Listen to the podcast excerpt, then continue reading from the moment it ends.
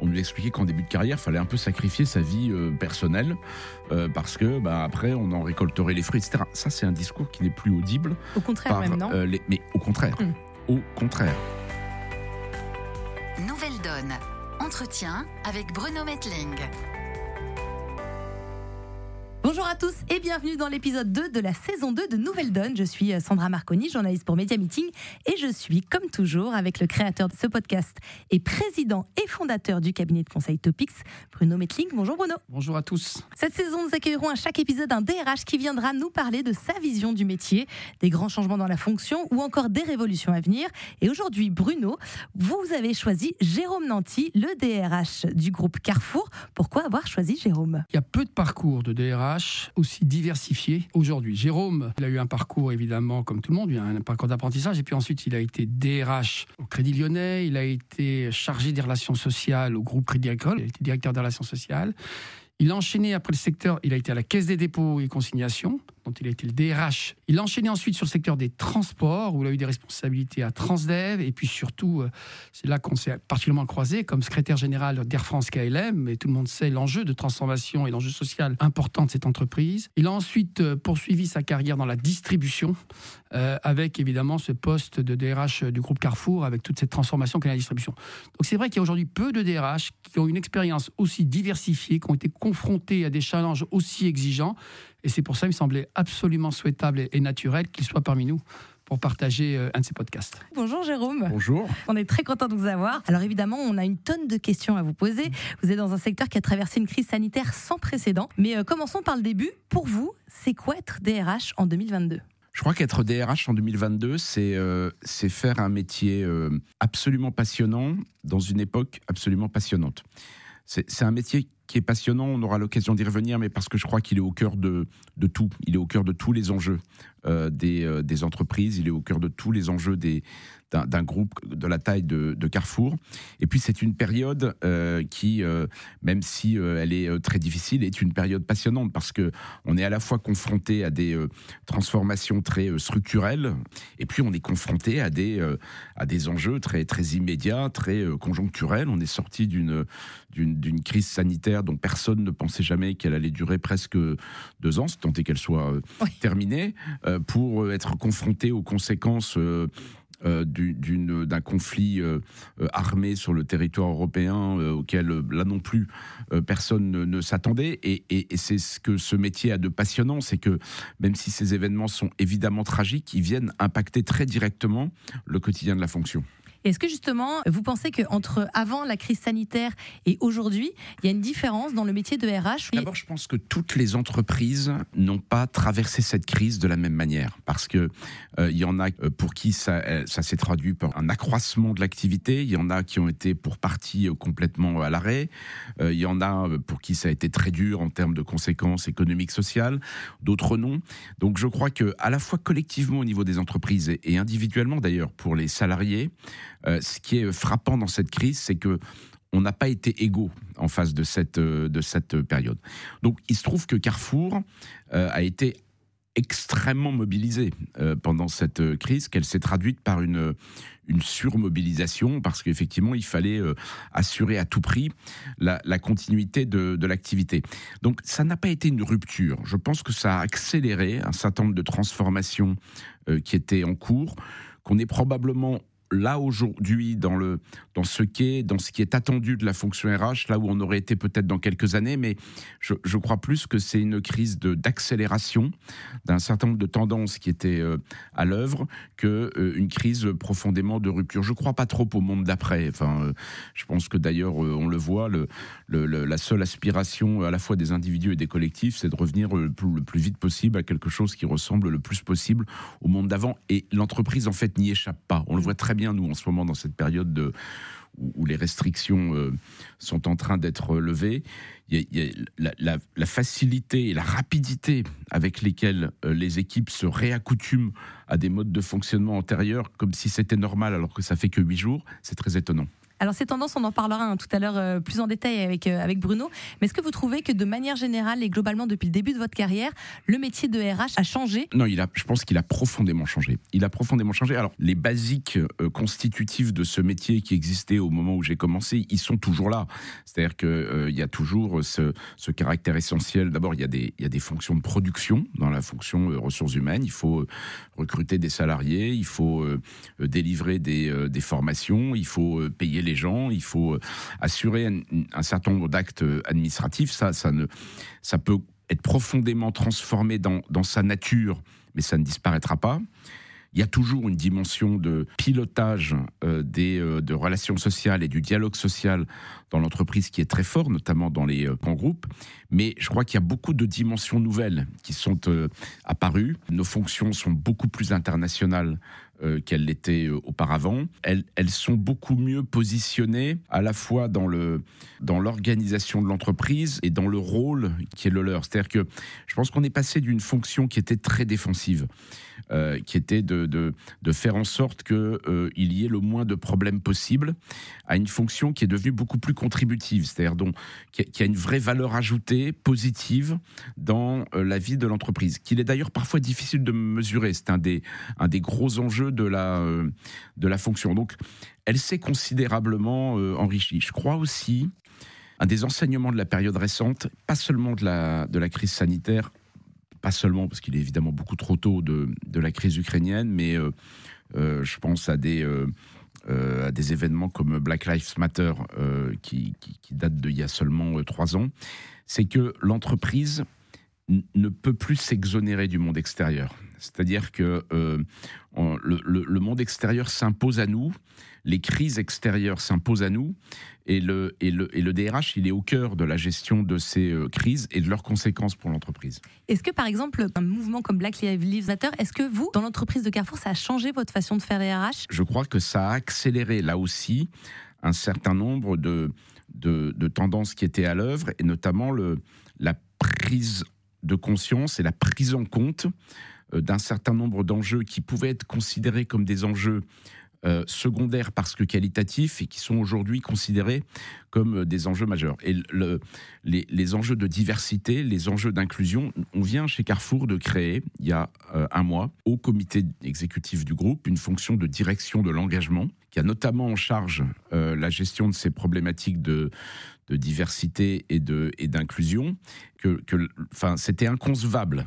inconcevable il y a, seulement dix ans qu'au comité exécutif d'un groupe du CAC 40, vous ayez une personne qui soit en charge euh, de ces questions euh, d'engagement, c'est-à-dire de responsabilité sociale, euh, environnementale, des questions de diversité, d'inclusion, de solidarité, etc. C'était pas concevable. et aujourd'hui, c'est presque, c'est presque normal. Et moi, je suis frappé dans une société cotée de voir à quel point euh, l'attente des, euh, l'attente des investisseurs, l'attente des actionnaires, l'attente des marchés par rapport à ces dimensions, il y, a 10-15 ans, dès que vous sortiez du purement financier quantitatif, euh, vous étiez quasiment considéré comme déviant. Aujourd'hui, c'est le contraire. Je pense qu'on a, on, a vraiment énormément évolué. Et des événements comme Black Lives Matter ben, ont contribué finalement à cette, euh, à cette évolution. Et justement, est-ce que vous pensez que le rôle et le positionnement du RH dans l'entreprise va changer encore plus dans les années à venir, hors crise évidemment, euh, sanitaire ou armée? Est-ce qu'il va y avoir encore des changements de ce type-là? Ce qui peut évoluer, c'est le contenu de la fonction, c'est les, les challenges auxquels on est confronté. Alors, c'est pas forcément prévisible. Vous un des impacts de la crise sanitaire, on s'en est pas rendu compte, mais on a été conduit à faire des choses dont on considérait jusque-là qu'on n'avait pas le droit de les faire, hein, qui considérait à demander à des salariés de déclarer qu'ils sont malades, de déclarer euh, euh, de quelle maladie, d'aller voir d'autres salariés pour leur expliquer que leurs collègues étaient malades, etc. Attendez, c'est quelque chose qui était mm. totalement inconcevable. On a eu des sujets, on a eu des sujets avec la CNIL, on a eu des contradictions à gérer entre les exigences euh, des pouvoirs publics et des autorités sanitaires et puis un droit qui, qui datait d'avant. Donc toutes les transformations ne sont pas forcément prévisibles. Je crois quand même que euh, le gros enjeu des années euh, à, venir, ça reste le, le, le, sujet de la transformation digitale.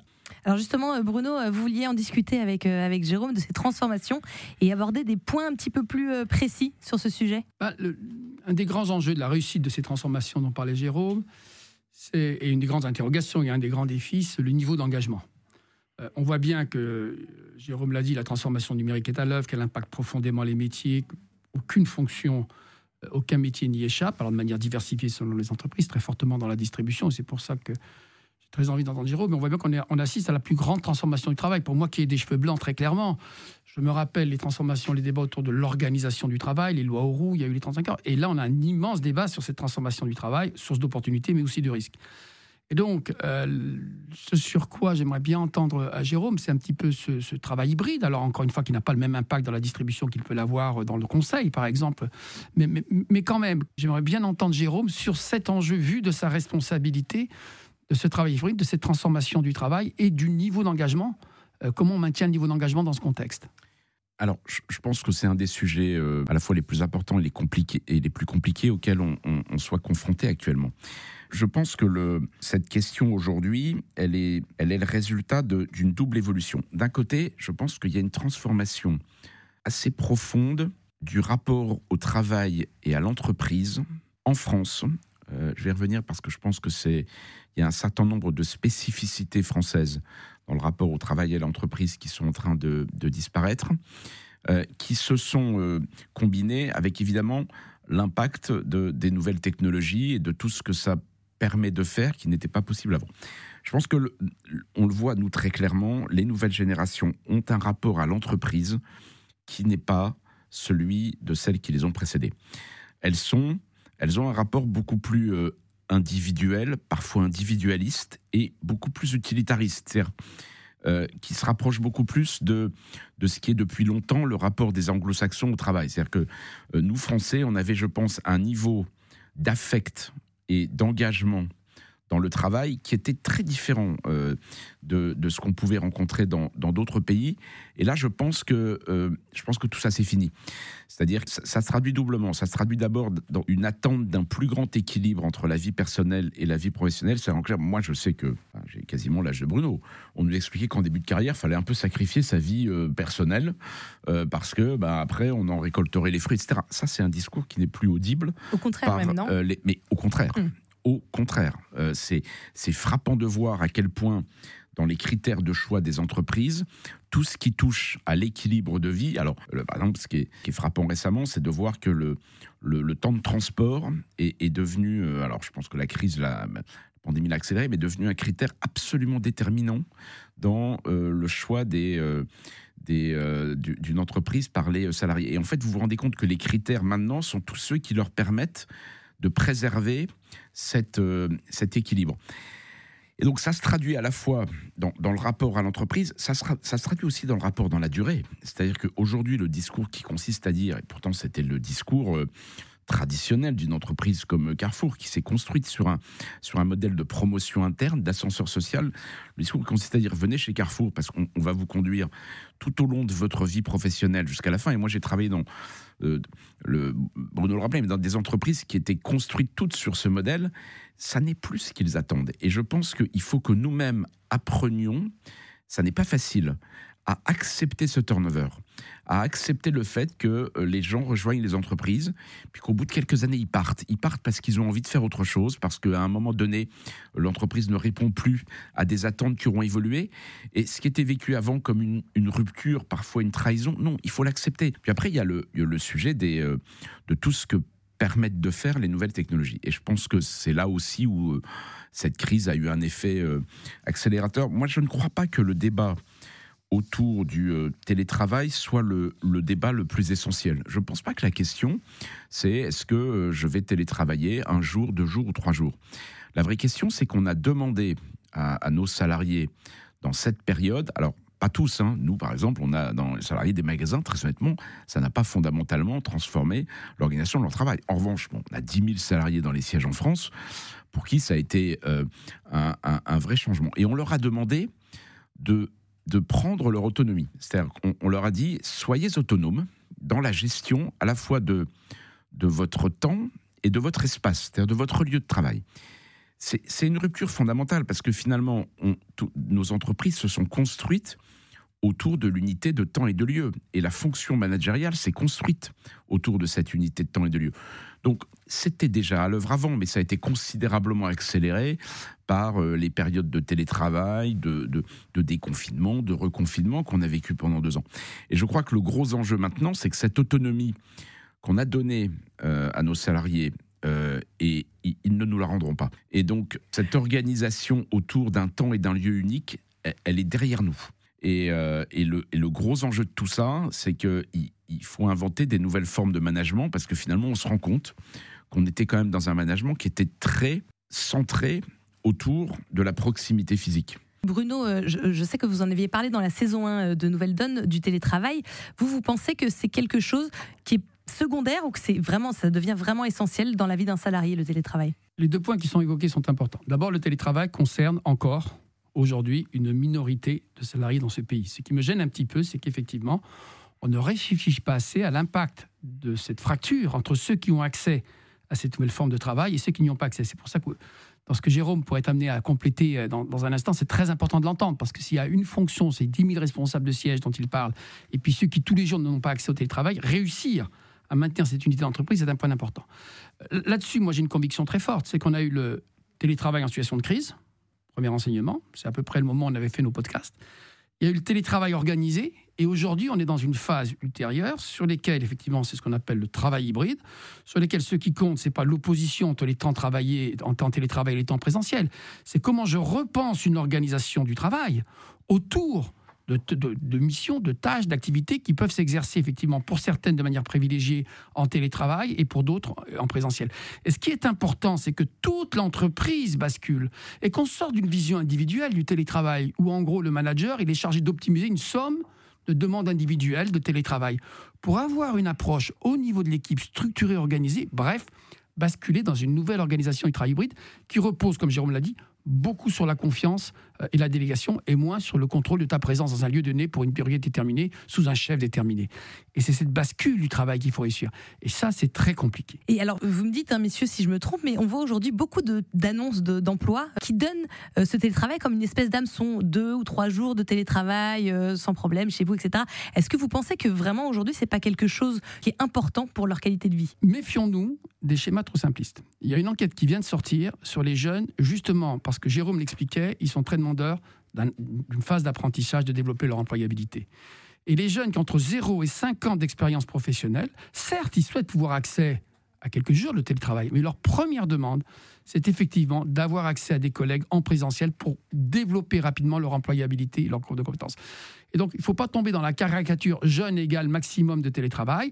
C'est vrai que si vous êtes dans un job qui autorise le télétravail et vous n'avez pas du tout recours au télétravail, vous aurez des problèmes, j'allais dire, d'appréciation euh, et de capacité à accueillir. Mais à l'inverse, c'est pas le tout télétravail que demandent les jeunes. Hein. C'est aussi des moments de présentiel, de collectif pour favoriser leur phase d'apprentissage. Je partage au mot près tout ce que vient de dire Bruno. deux points par rapport à l'expérience vécue de, de, Carrefour pendant cette période. Lorsqu'est arrivé très brutalement le premier confinement, quasiment du jour au lendemain, euh, nous, on a 85 000 salariés qui n'avaient pas d'autre choix que de continuer à travailler en magasin.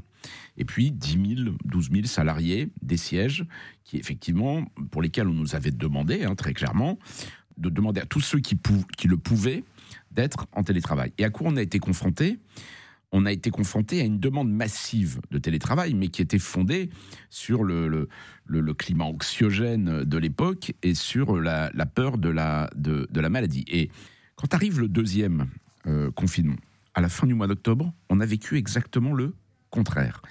C'est-à-dire qu'on a effectivement appliqué euh, ce qu'on nous avait demandé de faire, c'est-à-dire on a demandé à nos salariés des sièges de télétravailler, et là, le sport national, ça a été d'expliquer à quel point, ah ben non, mais moi je ne peux pas, euh, pour X et Y raison. On a vécu, je vous assure, à six mois d'écart, le contraire. Sauf que dans l'intervalle, il l'avait vécu, eh euh, l'expérience du euh, télétravail total. Et la réalité, c'est qu'il n'avait pas envie de le revivre. Sur le sujet de la, de la, du risque de fracture, ça a été une, une énorme crainte des, des premiers jours. Et en fait, ça ne s'est pas produit. D'abord parce que les salariés, nos salariés en magasin, ils avaient conscience que le fait que ceux qui pouvaient rester chez eux restent chez eux était un des éléments qui allait permettre de sortir rapidement de cette euh, crise. Puis ils avaient souvent dans leur environnement des, euh, euh, des, des, personnes qui étaient en télétravail. En revanche, un siège, il ne peut pas être totalement déconnecté de l'organisation du travail de, son métier. On existe parce qu'il y a des magasins, hein. c'est pas l'inverse, hein. c'est pas les magasins qui existent parce qu'il y a un siège.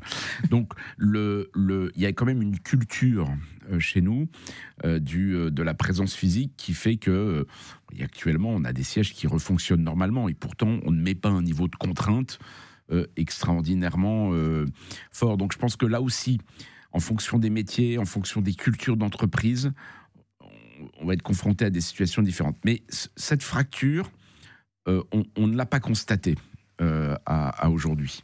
Donc il n'y a pas eu de sentiment d'injustice de la part des salariés qui étaient euh, sur les de vente On avait invité un certain nombre de salariés des sièges dont les fonctions étaient de fait un peu à l'arrêt ou, tournées au ralenti pendant cette période, aller donner un coup de main au magasin parce qu'on avait besoin de bras, parce qu'évidemment la, machine tournait à, plein et puis on avait notamment besoin de bras dans, dans la préparation de commandes pour le e-commerce qui, qui, dont, dont, les volumes euh, explosaient.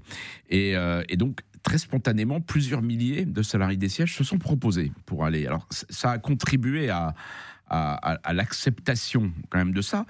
Mais vous voyez, par exemple, quand il y avait euh, euh, des, euh, des, dirigeants qui allaient dans les magasins, les gens leur disaient, mais non, écoutez, que chacun fasse ce qu'il doit faire pour qu'on sorte le plus vite possible de cette situation. Et ce que vous, vous devez faire pour qu'on en sorte, c'est de rester chez vous.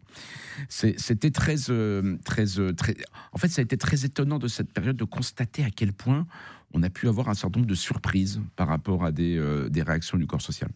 Et donc pour vous, le télétravail à 100%, c'est pratiquement pas une option. Non, mais c'est pas une option. C'est pas du tout une option. Non, c'est pas une option. Je vais employer un terme plus fort dans l'Express. Le 100% télétravail est une connerie. Je me plains de la répéter aujourd'hui, mais derrière, il y a quoi l'idée? Il y a, a l'idée qu'une entreprise, ce ne serait pas aussi un collectif de travail qu'il n'y aura pas une dimension collective qui s'exprime par la proximité physique. C'est une aberration. C'est vrai qu'après la première crise, tout le monde s'est félicité que la performance n'avait pas été trop affectée, y compris dans des entreprises qui, avaient recours massivement au télétravail. Mais la réalité d'aujourd'hui, c'est qu'on découvre qu'il n'y a pas qu'une dimension individuelle dans la performance. Il y a la dimension collective, d'innovation, de partage, d'expérience, de montée en compétences. Et cette dimension-là, qui s'apprécie sur le plus long terme, elle est en train de souffrir très fort. Et donc je vois bien toute l'énergie que beaucoup de DRH, que beaucoup d'entreprises mettent après avoir tenu un discours très, hum, voilà, très pro-télétravail ou très proche du, tout télétravail au maximum, reviennent en arrière, encore une fois, parce qu'une entreprise, c'est une dimension collective, et le collectif comporte une dimension individuelle. Donc c'est pour ça que je parle du travail hybride, parce que je renvoie dos à dos deux attitudes. L'attitude un peu coincée de certaines entreprises qui souhaiteraient vraiment revenir exactement dans les mêmes conditions, comme si n'était pas passé quelque chose dans la, dans la façon de travailler. À l'inverse, les naïfs qui sont, à dire, sur le tout télétravail en reviennent et c'est heureux. La réalité, c'est ce qu'on appelle le travail hybride, c'est pas un terme extraordinaire, mais c'est quand même ça la réalité, c'est-à-dire construire des organisations du travail qui optimisent cette facilité supplémentaire que sont des temps de télétravail à l'intérieur d'une organisation du travail, encore une fois, qui comportera des temps de présentiel et des temps de télétravail, et qui se construit non pas au niveau d'un accord global, parce que souvent dans notre entreprise, on a fait rimer organisation de ce travail hybride avec un accord sur le temps de travail, mais qui se construisent en proximité.